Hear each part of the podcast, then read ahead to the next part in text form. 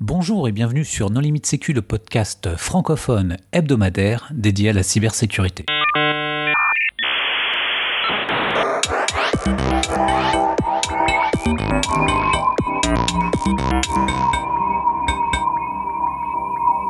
Alors aujourd'hui, un enregistrement un petit peu particulier puisque nous sommes en direct au FIC 2018 et nous allons euh, interviewer une star euh, de la cryptographie, à savoir euh, Jean-Jacques Quiscater.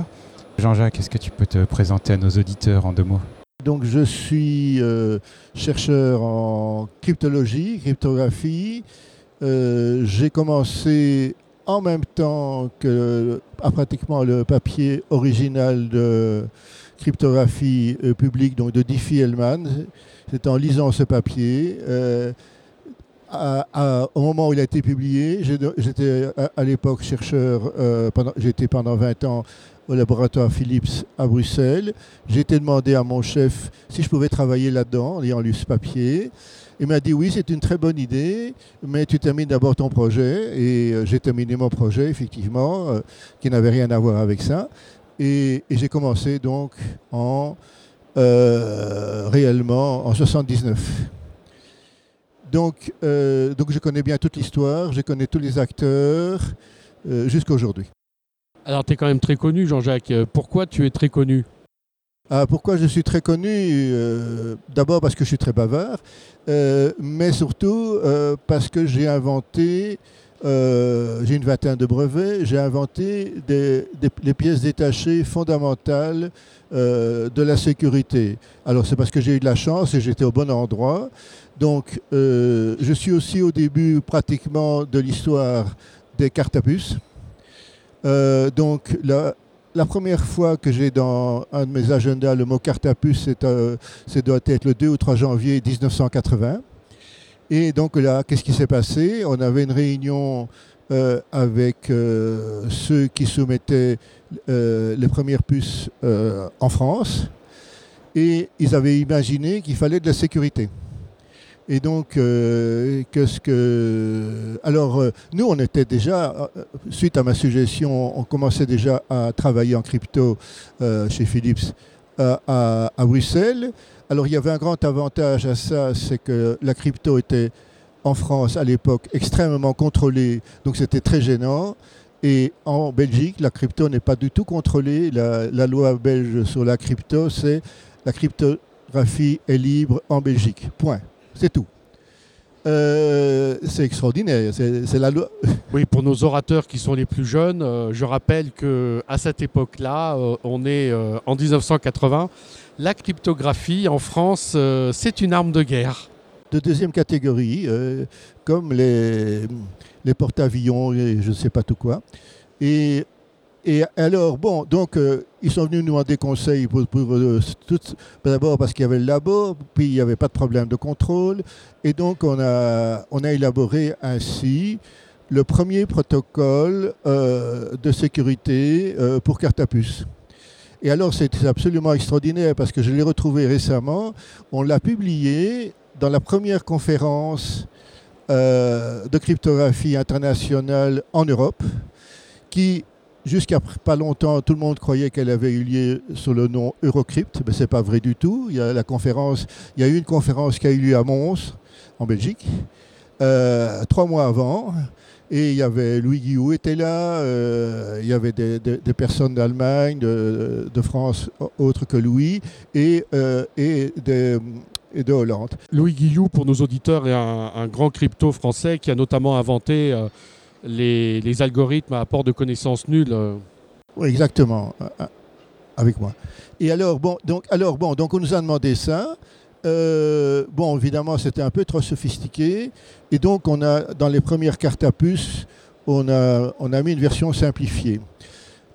les autres fabricants qui, n'avaient, ça veut dire Bull et Slumberger, qui n'avaient à ce moment-là pratiquement aucune compétence, nous ont copié en cryptographie, hein, je ne parle pas en général. Et donc ils nous ont copié, et après, bon, ça c'était pas très grave, après ça s'est conclu par des accords que je vais, dont je vais parler tout de suite. Bon, alors, euh, après ça, euh, en Belgique, on nous a demandé de faire une application de carte à puce, ça, s'appelait TRASEC, Transaction Security. Euh, donc là, je suis en 1985 et euh, l'idée était, la suivante, c'était effectivement entre banques belges euh, de faire un système de, transactions comment, direct et chiffré, hein, un peu un blockchain avant la lettre. Et, et donc on a on a imaginé d'employer le DES, parce qu'on devait employer pour l'époque euh, un algorithme crypto euh, fort. Et puis un jour, lors d'une réunion, euh, on s'est dit quand même, c'est pas très bon. La clé est dans la carte à puce, on sort la clé, on fait l'algorithme sur l'ordinateur. c'est tout à fait nul au point de vue sécurité. Alors moi j'ai dit, eh écoutez, il n'y a pas de problème, on va mettre le DES dans la carte à puce. Alors on, m'a dit oui, mais non, mais c'est impossible. Alors j'ai dit non, je sais, c'est impossible parce que Louis Guillou, l'année d'avant, avait dit devant Oubi et Torbi, devant tous les spécialistes de carte à puce, il y avait une demi-journée qui avait été organisée à Paris là-dessus, il est impossible de mettre le DES dans une carte à puce. Alors moi, j'avais dit, suite à ça, donc on est là en 84, je reviens légèrement en arrière, j'avais dit, ça c'est pas vrai, mais maintenant, ce qu'il faut, c'est une carte à puce complète. Mais qu'on puisse mettre l'algorithme dedans, je suis sûr. Pourquoi? Parce qu'on on l'avait déjà implémenté sur euh, un modem. Et par miracle, ce modem employait exactement le même processeur que les cartes à puce. Et donc, il suffisait de prendre l'algorithme et de le mettre dedans. Alors, le seul problème, à l'époque, vous vous souvenez peut-être, parmi les plus anciens ici, qu'il fallait tenir le, coup dans deux K-octets environ. Euh, tout. Donc ça veut dire operating system, algorithme, euh, gestion des fichiers, enfin, etc. Bon, alors, euh, donc, on, fait les comptes, on n'arrive pas du tout, évidemment, à, ce que je viens de dire là. à la louche, on avait besoin d'environ 3 kilo-octets. Donc, on part pour partir de 3 kilooctets à 2 kilooctets. Euh, on reçoit donc le feu vert de, nos chefs. C'est un, euh, euh, je ne parle plus de recherche ici, c'est vraiment la, labo d'application. Et donc, on a travaillé là-dessus très dur, en assembleur, 8 bits, et on est arrivé. donc, mais tout a compté, tout a compté. Donc, ça veut dire que on a même récupéré euh, le, le, dernier octet de S-Box qui, par coïncidence extraordinaire, euh, était le, code d'un jump, de, euh, return, jump dans, le code assembleur. On a même récupéré cet octet-là. Et, et, donc aujourd'hui, j'ai fait les calculs il n'y a pas longtemps, ça a coûté un jour homme par octet c'est pas, euh, euh, c'est pas tout à fait les ordres de grandeur qu'on a aujourd'hui. Donc euh, et donc on a, ça a marché. Alors. mais aujourd'hui, on a tellement de mémoire et tellement de CPU. Mais oui, mais oui, mais donc là, on a été très malin et donc on a, ça a marché. La carte à puce a été développée et a été utilisée par le, projet dont je te parle et tous. Et, et donc on a aussi comment utiliser ça comme argument euh, de sécurité. Donc c'était un argument commercial terrible puisque tous les autres utilisaient des, algorithmes secrets qui n'avaient pas été évalués et qui en fait étaient connus pour, ne pas être très bons parce qu'ils étaient trop petits. Euh, alors ils avaient été euh, imaginés, j'ai appris ça assez récemment, par Bull et qui n'avaient pas nécessairement la compétence à l'époque en crypto. Alors, donc nous, on a employé le DES, on l'a mis dedans euh, réellement euh, euh, à l'entonnoir. Et en fait, c'est le code le plus compact qui a jamais été fait. on a fait ça à deux ou trois en, passant le nombre d'heures qu'on peut deviner. Et donc, en fait, c'est deux, années hommes au total. Hein. Et, et, donc, après ça, ce code existe toujours, il est encore utilisé. Mais Philips, Philips l'a vendu ce code euh, euh, Non, non, non, il y a eu un accord, il y a eu un accord entre Bull et Philips. Euh, le, nom de l'accord et de la puce est TB100. T, pour TRT, c'était le nom de Philips en France à l'époque. B pour Bull. Et donc l'accord était qu'on donnait le, code en échange d'autres choses à Bull. Et donc Bull a utilisé pendant tout le temps mon, code. Et euh, je l'ai retrouvé il n'y a pas longtemps, euh, je ne sais pas par quel chemin d'ailleurs, euh, parce qu'il est très reconnaissable. il y a plusieurs astuces qui sont brevetées d'ailleurs qu'on a utilisées et euh, il a, que plus personne n'utilise d'ailleurs pour les raisons qu'on comprend bien, parce qu'on n'a plus besoin, sauf peut-être pour euh, l'Internet des objets, mais là c'est plus le DES, euh, de compacter cela autant. Et donc on a, j'ai retrouvé ça dans les cartes Proton, dans les cartes de paiement, et c'est encore utilisé dans, plein d'endroits aujourd'hui. Donc c'est un code qui a plus de 30 ans. Bon, si on se projette un, peu plus loin dans les années 80. Oui, oui, on y va. Tu es, connu pour d'autres choses aussi. Oui, alors bon, alors, à l'époque, euh, qu'est-ce qu'on a voulu faire aussi? Ça, c'est le projet suivant. Bon, les, la, clé secrète DES, c'est bien, mais le RSA, c'est quand même mieux. Euh, alors là, de nouveau, euh, on nous dit ah, ben, c'est impossible, mais enfin, on obtient quand même la permission de faire un projet d'application. Donc, le but, c'était dans deux cas octets et l'operating system, avec l'operating system, mettre le RSA en software. Alors, on parvient à le faire. Euh, le seul petit pépin, c'est que la version euh, qu'on avait pour calculer un simple RSA à 512 bits de l'époque, pour faire une signature, euh, eh ben, ça mettait deux minutes. deux minutes. Alors là, on nous a dit deux minutes, ça c'est un peu beaucoup. Mais on était bien d'accord. Alors on s'est dit, mais vous savez, maintenant c'est plus du compactage de code qu'on va faire, ça, ça va être de l'accélération de code. Alors, on a réussi à passer de 120 secondes, donc dans, le projet final, on est arrivé à 8 ou, 9 secondes. Ce qui est quand même pas mal euh, pour l'accélérer du, logiciel. Impressionnant. Euh, mais ce n'était pas, pas suffisant pour les applications courantes. Imaginez que vous êtes dans une queue euh, à un supermarché, c'est pas valable. Bon, donc alors on dit ben, il faut faire un, coprocesseur, il faut euh, accélérer les horloges, etc. Bon, alors, par miracle, à l'époque, il y avait un projet euh, euh, chez France Télécom à, Caen où ils avaient commencé à faire ça. Et malheureusement pour eux, ben, ils n'ont pas eu. Le... À Caen, pour ceux qui ne savaient pas, c'est un des grands laboratoires de France Télécom de l'époque où était notamment Louis Guillou que nous avons cité. Non, Louis Guillou n'était pas là, c'était Marc Giraud. Louis Guillou était à Rennes. Ok, si je me trompe, je m'excuse. Je pensais être certain. Non, non, parce que le problème, c'est que ces deux labos à l'intérieur de France Télécom étaient en, compétition. Donc, euh, il, pour avoir une compétition, il faut bien deux endroits. Pas, de fake news euh, sur nos limites sécu, Hervé. Oui, faiblesse de ma mémoire. Voilà. Alors, bon, donc, euh, ils avaient commencé à, avoir cette idée-là, mais ce n'était pas des, spécialistes euh, d'architecture de processeurs. Or, il se fait que euh, les projets que moi j'avais faits, avant que je fasse de la crypto, c'était de l'architecture de processeurs de circuits intégrés. Donc, entre 70 et 79, c'est ça que j'ai fait globalement. Et donc, euh, je connaissais ça sur le bout des doigts.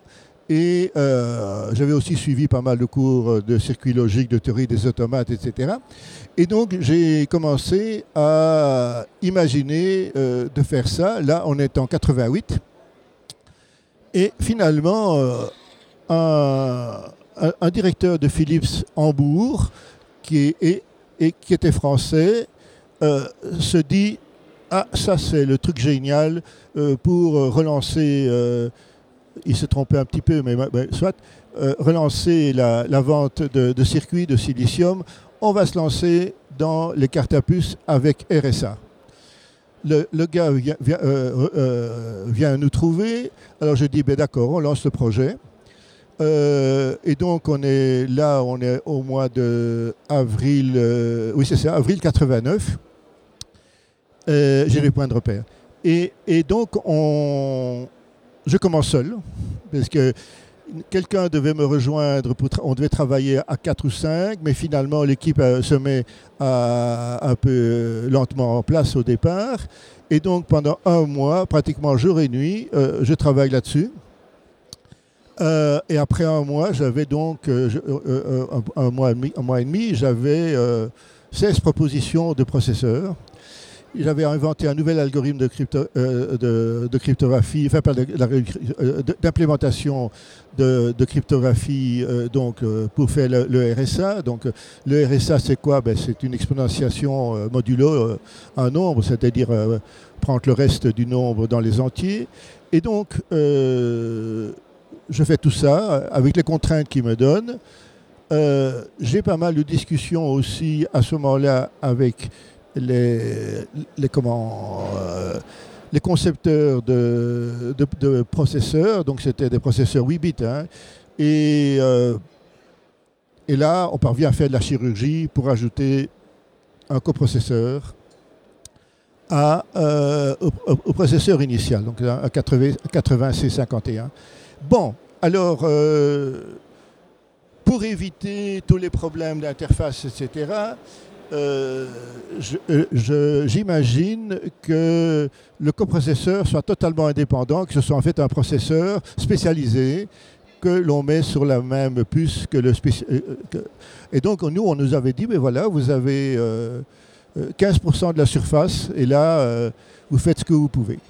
Bon, alors finalement, j'imagine un, système extrêmement simple, c'est-à-dire un, multiplieur, deux additionneurs et un code, un microcode qui euh, comment, euh, fait euh, ce qu'il faut pour que toutes les données soient à la bonne place. Alors ça avait, ça avait un impact sur l'architecture des mémoires du, processeur lui-même. Et donc là, on invente des nouvelles, des nouvelles mémoires un peu, un peu spéciales où on pouvait avoir accès en même temps à, 8 bits, et, euh, ce qui était normal, et à 32 bits, ce qui était beaucoup moins, et enfin des choses comme ça. Et finalement, euh, au début juillet, de, toujours de la même année, euh, tout, est, tout est au point. Et pas, le microcode, mais l'ensemble. Et je pars en vacances et je dis, ben voilà, voilà mes 16 projets, vous regardez et à mon retour, ben on choisira. Quand je reviens, c'était choisi, sans moi. Donc euh, le chef qui n'y connaissait rien avait pris un des 16. Alors et je dis, oui, mais c'est pas nécessairement le meilleur, etc. Oui, mais non, c'est le plus joli, etc. Je dis, bon, alors je fais vite une étude et effectivement, c'était le bon choix un coup de hasard extraordinaire. C'est celui-là que j'aurais proposé, mais je ne savais pas. Donc, bon, donc on, on, lance le processus et en 3-4 mois, tout ceci sans budget. J'insiste bien, tout ça s'était pris, non pas sur notre temps libre, mais sur euh, le fait que on devait bien travailler, eh ben, pourquoi, pourquoi pas faire ça quoi, hein. C'était vraiment, mais donc on n'avait aucun budget, à part pour voyager. Et, euh, donc on à la fin de l'année, donc euh, je suis euh, fin, fin 89 finalement, euh, tout est prêt, le microcode est prêt, le masque est prêt, on envoie ça à, la fonderie. là, on négocie pour passer en urgence et donc on passe non pas en mode production mais en, mode test, mais pas test de notre production, enfin de notre projet, mais test des chambres propres. Donc c'était pas nécessairement, euh, enfin c'était de, bonnes conditions, mais c'était pas nécessairement celles qu'il fallait. On, ramène la, comment, le silicium, on teste et ça marche du premier coup. Mais on avait fait des simulations de tout en C, on avait tout testé, donc on avait tout euh, on était sûr que c'était bon. Maintenant, il fallait qu'évidemment qu'il n'y ait pas d'erreur de fabrication, etc. Alors, il y a eu quand même un petit problème dans, l'écriture, dans, la mémoire euh, comment, EPROM, donc c'est celle qu'on pouvait écrire, parce que là, ils avaient optimisé. Euh, et c'est une optimisation euh, pratiquement du même genre que celle dont on parle aujourd'hui, les attaques spectre, etc. Eh bien, c'est exactement l'erreur qui avait été faite à mon insu. Donc euh, on, lisait euh, avant on, lisait pour euh, vérifier avant d'avoir avant d'avoir écrit ce qu'il fallait vérifier. bon, vous allez trop vite. Alors bon, donc on a alors on a trouvé on, a ben oui, ben à l'époque on avait quand même une, idée. c'est-à-dire qu'on avait mis, en employant, il y avait le code qui était, tout, tout était en Rome, hein, donc c'était vraiment dans le marbre. Mais par contre, on avait quand même un peu de mémoire qu'on pouvait euh, programmer et on avait eu l'idée que tous les programmes puissent passer par là, ce qui permettait de, mettre des corrections et d'ajouter du microcode. Et donc on a pu corriger l'erreur par microcode dans la première carte à puce. Donc cette première carte à puce permettait tout ce que je viens de te dire et en plus les deux processeurs, on l'a vérifié, pouvaient marcher en parallèle. Bon, voilà. Donc, on a. Euh, alors, bon, donc, alors, ça n'a pas été un succès commercial parce qu'on était beaucoup trop en avance euh, à l'époque. Euh, donc, je, vais quand même te donner les chiffres d'accélération qu'on avait obtenus. Donc, on est passé de 2 minutes, j'ai dit, à, à 8-9 secondes par software. Ce software-là, on ne l'a pas utilisé. Donc, on a employé uniquement du, du hardware accélérateur. Et l'accélération qu'on avait obtenue, c'était environ 500 fois. Donc, ce qui est évidemment pas mal. et donc, à ce moment-là, on est, on est passé à 4 dixièmes de seconde environ. Bon, l'histoire n'est pas tout à fait finie. Donc, ça, c'est 89. Mise en production, il y a 50, 50 000 puces qui sont produites. Elles sont vendues pour test. Ces puces ont servi, par exemple, à la première expérimentation de monnaie électronique. C'était les idées de David Chaum. Euh, et, donc là, je suis en, 91 et j'en le circuit. Euh, c'était donc assez extraordinaire euh, de voir qu'on était capable de faire des signatures RSA pour de la monnaie électronique en 4 dixièmes de seconde. Pour replacer dans le contexte historique pour nos auditeurs, 91, c'est l'invention du firewall. Le truc aujourd'hui qu'on met partout sur Internet ou presque. Exactement, oui, mais c'est très intéressant. J'aime bien, j'aime bien. Alors bon, donc on, on en est là. Euh, alors, bon, c'est donc un produit qui est beaucoup utilisé pour tester, prototype, etc., mais pas vendu. Alors, petit miracle, le, en 95, euh, Philips, j'étais plus chez Philips à ce moment-là, parce que c'est euh, l'année de, l'invention du firewall, Philips a décidé de fermer notre laboratoire. Euh, et, donc, j'ai dû faire autre chose. J'ai donc fait du consulting très longtemps, et notamment pour Philips, qui est un peu un paradoxe, mais c'est comme ça. Et, donc, j'ai été repris en 95 comme consultant. L'objectif était d'accélérer une nouvelle fois, par un facteur 500, le coprocesseur qu'on avait fait. Enfin, environ. Pourquoi? Parce qu'on voulait pouvoir faire une signature RSA 2000 bits, les choses avaient changé, en un dixième de seconde pour pouvoir les utiliser pour les, payages d'autoroute, par exemple. Et c'était les contraintes. Alors, euh, bon, on s'est rendu compte que ça n'allait pas aller tout seul. Et donc j'ai obtenu que l'on mette un multiplieur d'horloge. J'avais déjà obtenu qu'on divise, qu'on enlève l'horloge euh, qui avait sur les 86 51, donc il y, a un diviseur par deux. Ça, on avait déjà enlevé. Mais bon, on n'était qu'à 4 MHz, ce n'était pas suffisant. Et donc j'ai euh, obtenu que on puisse imaginer d'aller jusqu'à 64 MHz. Alors, il faut bien se rendre compte que de quoi on parle. C'est le, coprocesseur de l'époque faisait à peu près un millimètre carré de, silicium et pendant le temps de la, du calcul, toutes les portes sont pratiquement utilisées, donc ça chauffe euh, diablement. Et donc euh, les tests qu'on avait faits montraient que, puisqu'il n'y a pas de ventilateur sur les cartes à puce, euh, ni, d'autres choses, d'effet Peltier ou que sais-je, donc on a imaginé effectivement d'aller jusqu'à 64 euh, comment, mégahertz, ce qui était vraiment très, bien, mais uniquement au moment où on faisait les calculs, pas, tout le temps. Et effectivement, la, puce chauffe et elle chauffe encore aujourd'hui.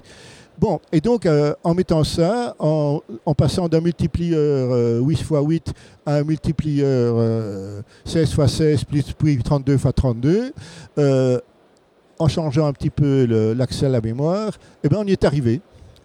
Donc ça doit être une des accélérations les plus colossales de toute l'histoire de l'informatique. Entre 89 et 95, on a accéléré sur le même support, avec la même technologie, en, gros, euh, un algorithme par un, facteur 250 000. Euh, et donc, de nouveau, on a passé le mur du son de l'implémentation. C'était la plus petite, euh, j'allais dire la meilleure, mais il faut rester modeste.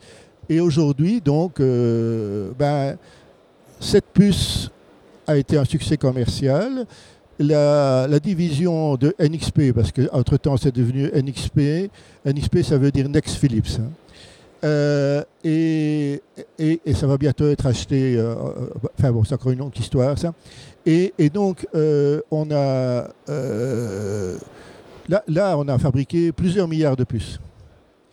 85% de tous les passeports dans le monde entier utilisent cette puce-là. Les autres 15%, c'est Infineon, qui emploie un autre algorithme qui prend beaucoup plus de place et qui est beaucoup plus compliqué. Et voilà.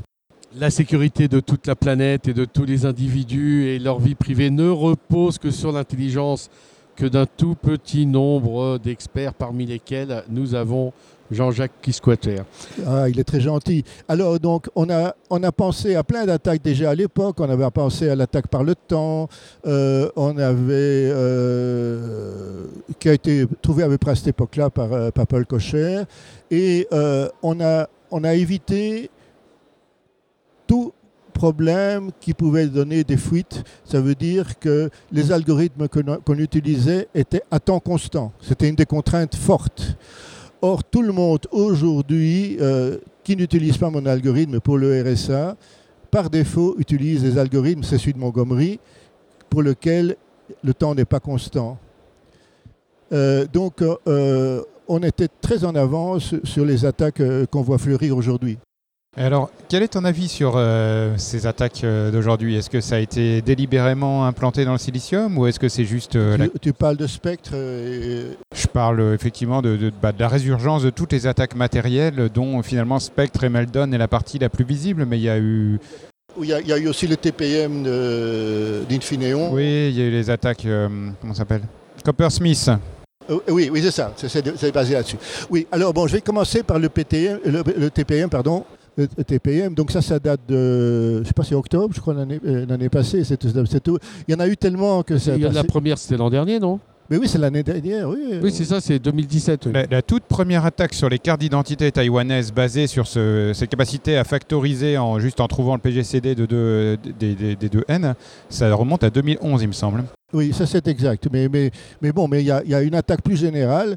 Alors bon, maintenant, euh, alors la question est, euh, est-ce que c'est volontaire ou pas? Ben, C'est la- l'attaque sur les TPM d'Infineon, c'est une attaque extrêmement subtile qui était bien enterrée, si je puis dire, puisque le TPM lui-même était bien protégé et que normalement on n'aurait pas pu euh, deviner quels étaient les algorithmes. Donc ça c'est un contexte idéal pour mettre un backdoor, puisqu'il ne va pas apparaître euh, d'une façon ou d'une autre.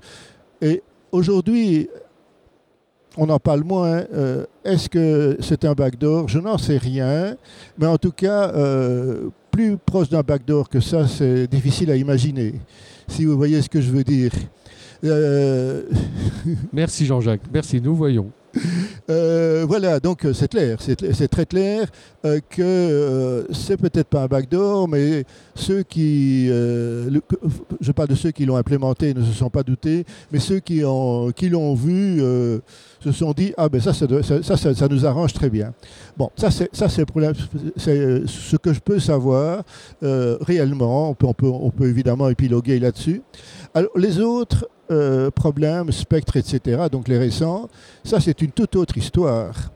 Euh, allez, je vais quand même le dire, je suis au courant de, cette euh, attaque-là depuis plus de dix ans, mais je croyais qu'elle était résolue. Soy- Soyons clairs, je ne me couvre pas. Alors, c'est pas moi, c'est quelqu'un qui un jour, euh, dans une exposition comme celle-ci, avant de rentrer, est venu me dire, tu sais, j'ai quelque chose à te raconter, on va dans un coin, et il m'a raconté euh, ben, les problèmes d'Intel. Euh, et notamment ce problème-là. Il m'a dit, note bien, tu verras quand ça sortira euh, que, que, je- que j'en avais parlé. Alors donc, je sais aujourd'hui, parce que j'ai interrogé des gens, il se fait que je connais l'architecte en chef sécurité d'Intel, il s'appelle Annie Brickel, il n'est pas très bavard, mais enfin bon, il vient juste d'être prendre sa retraite, euh, mais c'est lui qui a été, euh, c'est durant son règne que tout s'est fait, et, d'autres encore, j'en connais au moins une demi-douzaine, et euh, j'ai même un, ancien chercheur qui est dans le groupe, mais qui, lui, ne m'a rien dit du tout. Et donc, donc qu'est-ce qui s'est passé? Il y a une dizaine d'années, il y a eu un, un débat interne sur ce genre de problème, sur une liste je peux donner le nom pour prouver ce que je raconte qui s'appelle SAFE. Je ne dirai pas ce qu'elle signifie, mais on peut deviner, c'est un acronyme. Hein. Et donc là, ils ont débattu et euh, le chef euh, du chef a décidé que non, on n'en parle pas, c'est fini. Pourquoi? Parce que effectivement, ça allait à contre-courant de la loi de Moore. Si on tenait compte de ça, ben, on n'allait pas gagner euh, les 30% qu'on espérait gagner, environ avec euh, les, attaques, prédictives, enfin pas les attaques, les, méthodes prédictives et, autres. Et, euh, et, en plus de ça, on devait sauter une génération pour pouvoir insérer les nouvelles idées dans le courant principal d'élaboration de, des puces. Il faut savoir qu'une équipe travaille pendant 18 mois et puis il y a une deuxième équipe qui travaille dans 18 mois, puis la première éventuellement retravaille, et ainsi de suite. 18 euh, mois, c'est très court. Donc ils ont privilégié volontairement la rapidité face à la sécurité. Oui, et c'est la sécurité, pas l'obscurité, puisque ça, ça, ça a été complètement noyé. Et voilà. Alors, toi, en tant que spécialiste en crypto qui a justement fait beaucoup d'implémentation et de conception, est-ce que tu as été euh, confronté, approché, euh, menacé euh, Je crois même que tu as été espionné par la NSA. À part le dernier mot, je n'ai jamais eu aucune pression personnelle. Alors, j'emploie je, bien le mot personnel parce que je vais quand même raconter une anecdote, mais là, c'est collectif, un petit groupe.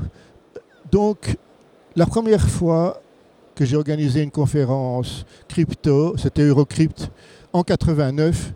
D'ailleurs, en même temps, pratiquement que l'élaboration du coprocesseur RSA dont je parlais, ce qui m'a posé plein de problèmes parce que c'était infernal. Eh bien, je me suis dit, ah, je vais enfin savoir si il y a des pressions, si on va me demander des papiers, etc. Ou de ne pas publier tel papier. Il y avait des rumeurs hein, comme ça à l'époque. Eh bien, je peux dire, je peux affirmer, je n'ai rien eu de tel. Les seules pressions que j'ai eues, ça venait d'auteurs euh, qui, disaient Ah oui, mais ce papier-là, euh, parce qu'on était moins précautionneux pour les reviews à l'époque, hein. euh, ce papier-là, c'est mon idée. Et il me l'a piqué, je ne donnerai pas le nom du gars, il est très connu, et je n'en ai pas tenu compte, et ça n'avait rien à voir avec des pressions de, de service ou autre. Euh, j'ai laissé passer un, ou deux papiers pour éviter les conflits d'intérêts. Ça veut dire quoi concrètement? Ça veut dire que j'avais un papier que j'avais écrit indépendamment et euh, ben, je vois quelqu'un qui publie le même papier, moins bon. Euh, ben, j'ai dit, je l'ai laissé passer pour que le jour où moi je publie le meilleur, on ne vienne pas dire que j'ai piqué l'idée. Voilà. Donc la réponse est non, rien du tout. Je n'ai pas parlé des États-Unis, j'ai parlé en Europe. Qui ait des pressions Oui, il y en a eu, mais pas par vis-à-vis de moi. Je vais quand même raconter encore une autre anecdote. La première conférence de sécurité où euh, j'ai été, c'était à Monaco. Alors c'était euh, à Monaco parce que ce n'était pas vraiment en France et que donc on était plus libre normalement de parler de choses et d'autres. Il y avait une session qui était la première session en Europe où on parlait de virus. Et il se fait que par hasard, le chairman de cette session était français eh bien, il y a quelqu'un qui lui a gentiment demandé qu'il démissionne de ce, poste de, chair de la session parce qu'un Français ne pouvait pas prononcer le mot virus dans le contexte informatique. Voilà ce qu'il lui a dit, ce qu'on lui a dit, et, euh, c'est moi qui l'ai remplacé. Et ça, c'était en quelle année, ça? Oh, 84, 85. Il y avait déjà des conférences à Monaco. Ça, a continué après. Hein. Ça, a continué après. J'ai donné cours à l'école normale à partir de 91 euh, avec euh, Jacques Stern de crypto. Mais c'était moi qui le donnais au début parce que euh, lui ne voulait pas trop s'en mêler au début, j'ai bien dit. Et donc là, à, la, à, la, fin de chaque cours, je donnais aux étudiants des références, des bouquins que je venais de trouver, etc. Et puis le cours suivant, il me disait, mais monsieur, le bouquin que vous m'avez signalé là, ben, euh, on ne le trouve pas. Je dis comment J'en ai vu, j'en ai vu 10 ou 15 chez Roll euh, au boulevard Saint-Michel. Euh, comment ça se fait? Alors, quelques temps après, j'ai appris qu'il y avait des gens bien intentionnés, que vous pouvez deviner, qui allaient acheter tous ces bouquins pour, euh, chez Erol. Donc, Erol mettait des bouquins de crypto sur les rayons, et puis il y avait des gens qui allaient les acheter. Euh, et ça a duré très longtemps, ce petit jeu euh, très rigolo, et sur les virus aussi. hein. Et, alors j'ai trouvé une autre librairie où là, finalement que je n'ai pas renseignée, et cette librairie n'a jamais eu d'ennui. Euh, bon, voilà, voilà, voilà le, si on parle de pression, voilà les petits jeux. Mais c'est c'est pas plus que ça. Pas plus que ça, donc. Et donc, non, mais par contre, la pression la plus forte qu'on a eue, c'est celle-ci. Euh, J'étais membre euh, de, l'ISO à l'époque pour, euh, comment normaliser le DES. Alors, bon, donc on était un groupe d'experts internationaux et puis il y avait des experts belges et les banques espéraient vraiment qu'on le normalise pour, pour leurs échanges, etc. Bien, donc on s'apprête à le normaliser et qu'est-ce qui se passe? Euh, ben, le, président euh, du groupe, qui était Donald Davis, Donald Davis, c'est à peu près l'équivalent en France de Louis Pouzin, c'est l'inventeur du paquet, etc. Et lui, il dit, ben, j'ai un problème, euh, je viens de recevoir une lettre des services secrets anglais qui me demande de retirer le sujet parce que c'est c'est pas bien, on ne peut pas normaliser un algorithme cryptographique de chiffrement. Bien, alors, ben, on fait un tour de table, et à part les, euh, États-Unis, euh, via la NSA, il y avait un expert NSA et IBM, euh, et la Grande-Bretagne, et là c'était un, expert des, services, un type très bien d'ailleurs, enfin ils sont tous très bien d'ailleurs, ceux- ceux-là, et donc ils ont, ils ont dit, à part ces deux-là, qui étaient non, tous les autres dit oui. Bon, alors il y avait un petit problème, un petit souci pour. Alors bon, qu'est-ce que, les États-Unis ont fait? Ben, ils ont engagé en général, enfin ils ont engagé en général à aller faire le, tour de tous les, groupes ISO, et donc il est venu chez nous en Belgique. Et il a demandé à avoir une réunion avec le groupe d'experts belges. Bon, donc. euh, alors, euh, c'était extraordinaire parce que un- c'est un, un- un général de l'OTAN, donc il habitait la Belgique. Euh, il parlait flamand, mais il ne parlait pas français. Alors, euh, tous les groupes d'experts à l'époque euh, étaient tous des francophones et on a fait semblant de ne pas comprendre le néerlandais. Je comprends le néerlandais. hein. Bon. Et alors, donc, euh, donc, lui, donc lui était mis un peu en, problème. Et alors, il nous dit écoutez, le DES, toujours le même refrain, ça va être utilisé par les. les trafiquants de drogue, les trafiquants d'armes, et nous, nous ne savons pas le casser. On s'est regardés tous en disant, et alors?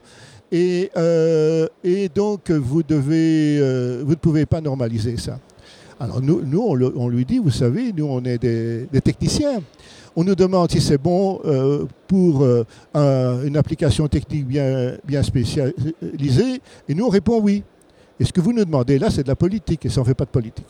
Alors, le type se fâche, il dit, où est votre chef? Ah ben, Le chef, il est dans le bureau là-bas. Alors, le- donc, c'est un fonctionnaire. Le, directeur de l'organisme de normalisation en Belgique, l'équivalent de l'AFNOR en France, donc c'est le NBN, en Belgique. Donc il va voir le chef, le chef dit, Ben, écoutez, euh, moi je, couvre à 100% mes experts, ils, ont, ils sont très bons, ils ont raison. Alors, de nouveau, même question, qui est votre chef? Ah ben c'est le ministre des Affaires économiques. Donc le gars va voir le ministre des Affaires économiques. Le ministre des Affaires économiques belge dit au, général américain, vous savez, ben, moi je couvre complètement les gars, ils sont très bons, etc., pas de problème. Alors, même question, c'est vraiment euh, euh, presque un gag, qui est votre chef? Ah ben c'est le chef du gouvernement. Donc, euh, euh, ça allait presque monter jusqu'au roi, mais enfin, c'est- c'est c'est pas comme ça. Donc, il va voir le chef du gouvernement euh, et son cabinet. Mais, le chef du gouvernement à l'époque donc a eu ce- cette visite et le, euh, le chef dit bah, écoutez, du gouvernement, le premier ministre, quoi, euh, il n'y a pas de problème. euh, il y a une question d'expertise. Moi, je ne suis pas expert, je couvre mes experts, il n'y a pas de problème. Donc, le type se fâche, encore une fois, euh, il n'y a plus de chef. Et donc, il, euh, dit, eh ben, euh, qui maintenant je peux consulter? Alors, bon, donc, euh, le chef de gouvernement, via son cabinet, désigne un, un autre expert e- e- externe au, groupe, qui dit la même chose que nous. Et donc, à, à ce moment-là, bon, ben, c'est une fin de non-recevoir de notre part. C'est quand même pas mal de résister comme ça. Et alors, euh, après ça, le, comment le, le, ben, Ce qui est envisagé, c'est les grands moyens, c'est donc de supprimer le, le groupe qui s'occupe de la normalisation d'algorithmes crypto. Aujourd'hui, c'est le SC27 euh, avec plusieurs working groups. Et bien avant, il y en avait un autre qui avait un autre numéro. Je ne me souviens plus du numéro. Ce qu'il faut rappeler, c'est que la normalisation, ça n'est pas un vote, parce qu'on pourrait s'imaginer qu'avec un vote négatif euh, de deux pays comme les États-Unis et la Grande-Bretagne, euh, les autres pays seraient majoritaires. Mais la normalisation, c'est un consensus qu'on doit trouver entre les experts. Donc ça explique tout cet effort de la part de ceux qui étaient contre la normalisation pour aller persuader la délégation belge euh, qu'il fallait pas normaliser. Et puis ils ont fait pareil évidemment chez tous les autres. Tout ça pour refuser la normalisation d'un algorithme cryptographique. Public. Invraisemblable au jour d'aujourd'hui. Hein. Public, public. Publié. Euh, bon, alors, euh, alors Donald Davis tente une dernière tentative, si je puis dire, avant euh, la mort du groupe il dit, écoutez, on va demander la cryptanalyse du DES. Si par hasard il était cassé, ben, ça résoudrait notre problème, euh, euh, on n'en parle plus. Alors, euh, bon, ben, dans le groupe, est-ce qu'il y a une proposition? Alors, Donald Davis, qui savait ce qu'il faisait, dit ben, écoutez, moi j'ai une proposition, on va demander au, GCHQ anglais, s'ils sont d'accord, de cryptanalyser le DES. Ça, ça c'est de l'humour anglais. Hein et euh, alors, euh, bon, euh, donc Donald Davis prend sa plus, grosse, plus belle plume à l'époque de, comment, responsable du groupe de normalisation des algorithmes cryptographiques. Il envoie ça au directeur, qui connaissait d'ailleurs, et il, il, reçoit une lettre qui dit oui, on va faire ça, mais il n'y a pas urgence. Vous comprenez bien qu'on a peut-être de temps en temps des travaux plus urgents à faire que ça. Donc, nous avons demandé officiellement, publiquement, au GCHQ de cryptanalyser le DES. Euh, c'est quand même assez étonnant comme histoire. Et alors, euh, le, problème, euh, ben finalement, après quelques mois, on reçoit un rapport avec la belle couverture, en fait, tout ce que vous pouvez imaginer, euh, cryptanalyse du DES. Je ne veux pas dire qu'il est cassé, mais... Alors, bon, euh, donc ce, rapport est écrit dans un anglais extraordinaire. Euh, on, voit une maîtrise du sujet au point de rien dire. et la seule chose qu'ils disent, et c'est aussi un des problèmes de pression dont on parlait, hein, s'occuper de cryptographie à clé secrète est très dangereux en résumé, vous ferez bien euh, de faire autre chose. bon, alors voilà, on, on, en est là. Et puis finalement, il y a eu un vote euh, au niveau supérieur de l'ISO. Le groupe a été cassé, complètement, disparu. Euh, le numéro n'existe plus. Et tous les rapports... ça, c'était en quelle année Ça, je ne sais plus te dire bien exactement. Parce que le SC27, il date de 91. Oui, c'est dans les années 80. Et, et donc, c'est... Parce que moi, je je reconnais que je ne suivais pas les aspects euh, trop techniques euh, à l'époque. J'étais déjà sur la modélisation du risque. Oui, oui, oui. Mais, euh, mais je me souviens, oui, qu'il y avait eu beaucoup de remous dans les années 90. oui. Alors, le, le, groupe est donc de, disbandé, comme ils disent, y compris tous les documents, et donc il n'y a plus aucune trace à l'ISO. Et donc, le rapport dont je parle n'existe pas. On a, tous, on a tous une copie, mais il n'existe pas. Il n'a il pas été publié en numéro ISO? Pas du tout. Un document du groupe de travail Non, mais tout a disparu. C'est ça, c'est quand même très utile. Tout ce qui a été transmis comme euh, document à la normalisation, euh, ça reste éternellement et ça permet de casser tout un tas de brevets 10 euh, ou 20 ans plus tard. Oui, je sais bien, mais ici, ça a été nettoyé. Enfin, c'est à vérifier, mais ça a été officiellement nettoyé. Alors, j'ai pas fini, j'ai encore une anecdote. le groupe a été refait, donc c'est le C27. Et, donc, euh, moi, j'étais mêlé à la, à la charte du groupe. Et là, on nous a dit, vous pouvez vous occuper de signatures, mais pas de chiffrement. Alors, euh, moi, j'étais dans le groupe de travail, on était trois. C'est WG3 Deux ou trois, je ne sais plus, oui. Euh, 300 doute, oui, oui, oui. Et donc, moi, j'étais j'étais au début, donc euh, euh, on a écrit la charte, et donc on était, on était à trois, je ne me souviens plus des deux autres. WG1, c'était concept et architecture, euh, Oui, c'est ça. là où on faisait le vocabulaire, etc. Moi, j'étais au le deux, WG1. c'était le critère commun, sans doute. Et... Puis il y avait les critères communs, oui. Oui, c'est trois alors. Et alors, donc là, on a, on a dû définir notre charte, ça veut dire qu'est-ce que c'est le chiffrement? C'est-à-dire, on devait définir ce qu'on ne pouvait pas faire. Alors, voici ce qui s'est passé. Donc, on a eu un groupe de travail. Alors, moi, j'ai dit, écoutez, moi, j'ai un problème parce que euh, à l'ISO, ce qu'on normalise, c'est c'est pas des concepts, c'est des algorithmes ou euh, des, des méthodes, des choses pareilles. Ou des interfaces. Les interfaces, oui, c'est très bien dit, voilà. Et donc, euh, la cryptographie, ça comporte par exemple euh, la méthode de Vernam, les, les one-time paths. C'est-à-dire un algorithme tout simple qui euh, comporte comme interface, algorithme complet, un XOR. Donc, c'est deux entrées binaires, une sortie binaire, c'est tout. Alors donc la question est, est-ce que vous allez interdire de normaliser l'EXOR? Alors euh, les gens ont bien rigolé, euh, c'est moi qui ai trouvé ça.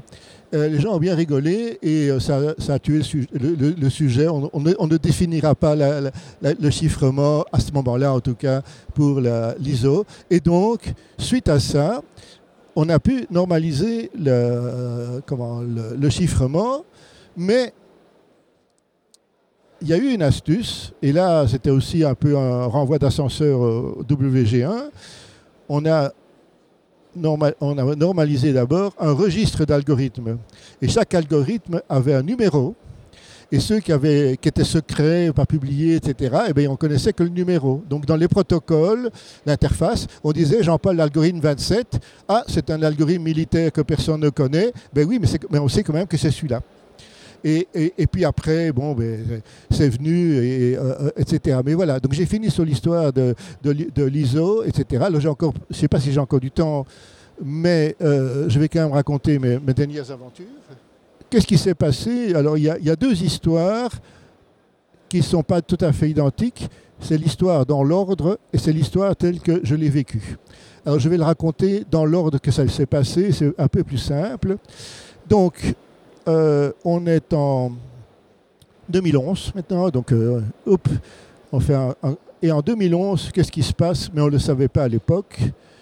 Les Anglais, toujours le même groupe, peut-être pas les mêmes personnes, euh, imaginent de, enfin à attaquer euh, ce qui s'appelait à l'époque Belgacom, donc c'est l'équivalent de France Télécom. Alors c'est peut-être pas trop connu même aujourd'hui. C'est euh, au niveau international, c'est le cinquième euh, plus gros fournisseur euh, de connexion euh, GSM international, de- d'Internet, etc. Pourquoi? Parce qu'ils sont propriétaires de, de câbles sous-marins qui encerclent l'ensemble de l'Afrique, qui sont connectés à toutes les villes euh, le long de la côte, et euh, ça va aussi vers euh, la, Turquie, euh, le Liban, euh, Israël, etc. Et donc, euh, quand vous, si, pour prendre euh, une image, si vous donnez un, un coup de téléphone entre Kinshasa, au Zaïre, euh, euh, l'ancien Congo belge, et le Beyrouth, vous passez par Bruxelles. Et donc, euh, etc., etc. Et donc, euh, ben, donc c'est assez normal, mais, mais il n'avait pas d'analyse risque qui avait été faite à l'époque euh, là-bas, que c'est un nœud central, surtout que c'est connecté en plus à l'OTAN et à la Commission européenne. Et donc ça a été attaqué, non pas pour détruire quoi que ce soit, mais pour espionner. Alors on, sait depuis lors que c'était euh, Regin qui a été utilisé, euh, je ne sais pas, origine, enfin bon, euh, le même euh, l'élément, mais sans doute pas la même version qui avait été utilisée il y a quelque temps euh, contre l'Elysée. Bon, euh, alors qu'est-ce qui s'est passé? Euh, Eh bien, pendant deux ans, euh, les avertissements n'ont pas été pris en compte, tenus en compte parce que le, directeur de, de Begacom n'y croyait pas. Et euh, il, est, il est décédé depuis lors, donc on a- il, il- il n'aura pas d'ennui. Des décédés de mort naturelle ou euh, Oui, oui, oui, tout à fait. Après, après. Après, il n'était plus directeur. Et donc, euh, voilà, donc, oui. Et alors, donc, on a, euh, en juin 2013, là, ils ont admis, mais ce n'était pas public du tout, qu'effectivement, il y avait un problème. Et donc, ils ont fait appel à un groupe euh, hollandais pour euh, analyser ça, qui a été complètement dépassé par le, sujet. Et donc après, il y a eu un, grand débat, oui, mais si, ça ne va pas avec eux, il va falloir prendre des grands calibres. Mais vu le contexte, on n'aime pas, on va pas prendre des Américains, et donc ils ont pris Kaspersky. Euh, c'est authentique. et donc, après ça, il y a eu une fuite. Le 15 septembre 2013, dans la presse belge et internationale, on découvre que Belgacom est attaqué. On n'en sait pas plus à, ce moment-là, mais entre-temps, il s'est passé quelque chose de très important. En juin 2013, c'est Snowden. Snowden a délivré toute une série de documents, ils ne sont pas encore tous publiés. Bon, alors, le, matin, donc c'est un lundi, euh, le 15 septembre 2013, euh, ça passe au niveau international les gars, les journalistes qui ont accès au papier de Snowden de, la NSA, font un search dedans euh, avec Belgacom et ils trouvent une douzaine de, transparents qui concernent le sujet, y compris le déroulé complet de l'attaque avec le nom des personnes attaquées et, l'heure, etc. Et donc, euh, c'est absolument... Euh, alors, c'est publié d'abord dans la presse allemande trois jours après. Donc euh, ça authentifie le truc. Hein. On, s'en souvient, ça a fait quand même la une de l'actualité à ce moment-là. Oui, et donc, et donc ils ont donc à ce, donc à ce moment-là, ils ont euh, alors bon. Eh bien, figurez-vous, j'ai retrouvé ça après, j'ai été attaqué le même jour du 15 septembre, l'après-midi. Est-ce que les noms euh, sont publiés ou est-ce que ça a été biffé dans les documents publiés C'est biffé. Oui, d'accord. Mais moi, je connais les noms parce que je connais les personnes qui étaient là, mais donc les, les noms n'ont pas été publiés, non. Mais du coup, comment, comment est-ce que tu as su que tu avais été attaqué? Est-ce que tu as été notifié ah, parce que euh, Alors moi, je ne savais pas à l'époque, évidemment, sauf que j'avais quand même remarqué que j'avais commencé à avoir des problèmes avec mon ordinateur. De temps en temps, euh, il ralentissait, mais dans, des contextes un peu spéciaux. Et puis au mois de novembre, euh, la police est venue me trouver, la police fédérale qui s'occupe d'informatique, de façon extrêmement précautionneuse.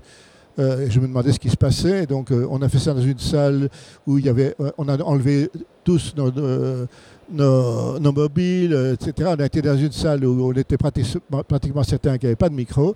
Et puis là, ils m'ont montré un listing avec des numéros IP et des heures, des lieux. Et effectivement, ça correspondait aux endroits où j'étais.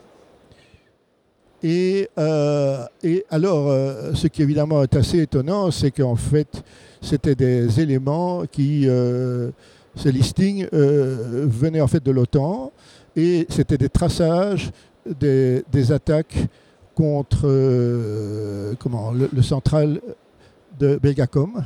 Il faut savoir que ça a été gardé secret pour pouvoir continuer à observer les attaques. Bon, la même chose pour mon ordinateur. On m'a demandé de ne pas le raconter à l'époque. Euh, et donc pendant trois mois, il y a eu une copie vivante de mon ordinateur qui, euh, a dû surprendre certains de, l'autre côté du, channel, euh, avec l'aide de Kaspersky d'ailleurs. non pas pour les, simulations, mais pour faire la, copie vive. Et donc, voilà, donc on a, comment, pendant trois semaines, j'ai payé mon ordinateur. Euh, euh, en fait, il avait été abîmé parce que le, comment, le, malware qui était dessus n'était pas fait pour un, disque SSD et donc euh, c'était une version pour disque dur et donc il ne s'est pas bien comporté avec mon disque. bon, enfin bref, qu'est-ce que j'ai appris? Eh bien, Que quand j'étais à une conférence à Berlin de sécurité, eh bien, on avait ouvert mon, micro et ma caméra à mon insu. Et euh, bon, c'était, c'était pas à n'importe quel moment. C'était à une conférence et, quand j'étais en discussion avec un gars qui était très proche de, Snowden, un, des concepteurs de Tor. Et l'autre fois, encore plus intrigant, euh, c'était quand j'étais à une réunion euh, confidentielle avec NXP. Donc là, ils m'ont donné la localisation, le numéro IP et les heures, où effectivement le débit de communication entre mon ordinateur et, euh, le malware chez euh, Belgacom avait euh, augmenté de façon à croire à un débit de caméra. Tout est chiffré, donc. Hein, bon.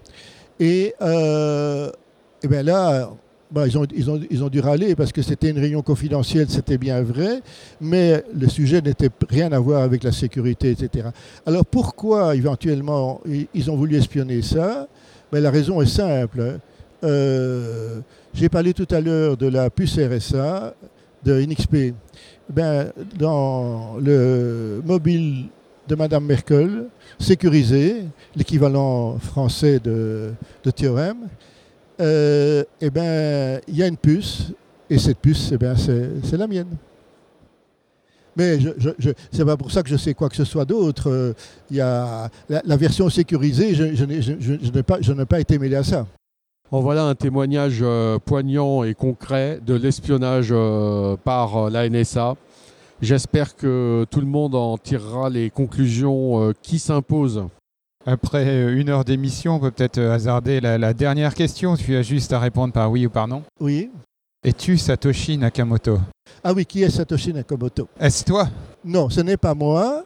Euh, Est-ce que je connais un peu de l'histoire? Euh, Oui, avec, une certaine haute probabilité. Euh, bon, pourquoi je me suis posé la question Mais d'abord parce que mon nom est, dans, le papier original de Bitcoin, donc je me suis demandé pourquoi il, me connaissait. Et là, il y a un mystère et qui est aussi, à mon avis, un clin d'œil, mais je n'ai pas encore bien compris le clin d'œil. Il y a deux papiers que nous avons publiés sur le sujet en question et, ce, et celui qui est le moins connu qui a été publié dans une petite conférence locale euh, belgo-belge ou à peu près, euh, pour lequel il n'y a pas vraiment de vrais proceedings officiels, donc il n'y a pas de numéro ISBN, etc. Et donc, euh, comment est-ce que Satoshi connaît ce papier qui, qui, qui à l'époque n'était cité nulle part?